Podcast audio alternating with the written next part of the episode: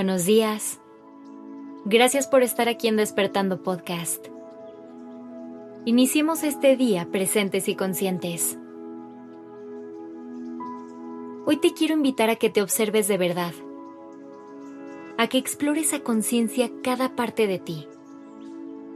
Quiero que veas todo aquello que te gusta, pero también quiero que veas a los ojos todo eso que no te gusta, eso que sabes que no es tu mejor versión. Vamos paso a paso. Empecemos con la parte sencilla, tus virtudes. Trae a tu mente todo lo que más te gusta de ti. Empieza por el físico.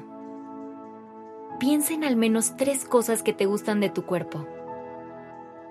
Puede ser el color de tu pelo, la forma de tus ojos, tu estatura cualquier cosa que te haga sentir bien contigo.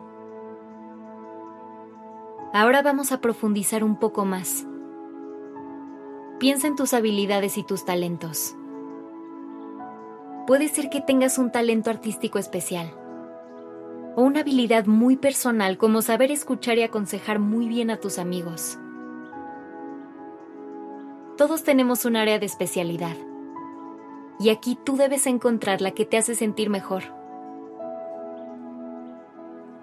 Ahora concéntrate en todo aquello que realmente te gusta de tu personalidad. Puede ser tu entrega, tu optimismo, tu honestidad, lo que se te ocurra. Piensa en eso que te encanta de ti. Una vez que tengas todo esto en mente, tómate un momento para agradecerte. Recuerda que eres tú quien ha construido esa realidad y quien ha dado los pasos necesarios para convertirte en la persona que eres. Trata de nunca olvidar eso. Después de habernos concentrado en lo positivo, ahora es momento de enfocarnos en la otra cara de la moneda. Esas partes de ti con las que puedes entrar en guerra de vez en cuando y que te cuesta trabajo aceptar. Tus defectos. Hazte una pregunta clave. ¿Qué partes de ti no te gustan tanto? Respira profundo. Atrévete a dar una respuesta honesta y acepta todo lo que no te gusta.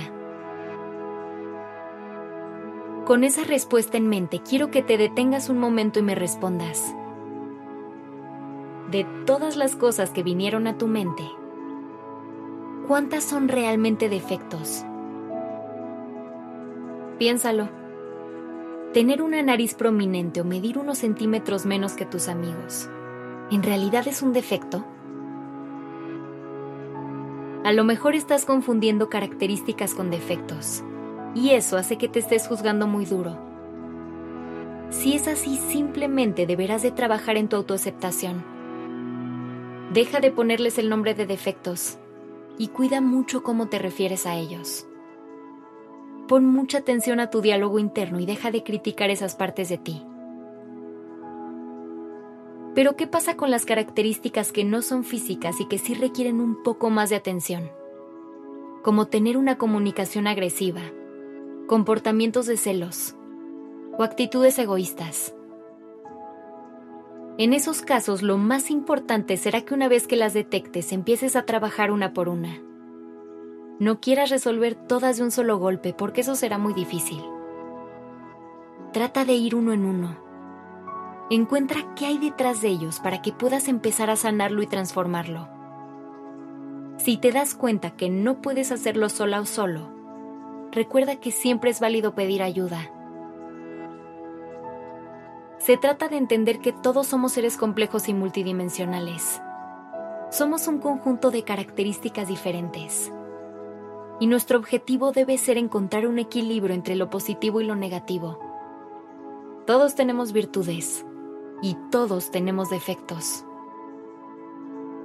Lo importante es tomar acción de lo negativo para intentar volverlo positivo y apreciar lo bueno de cada uno de nosotros para seguir construyendo virtudes. Que tengas un maravilloso día.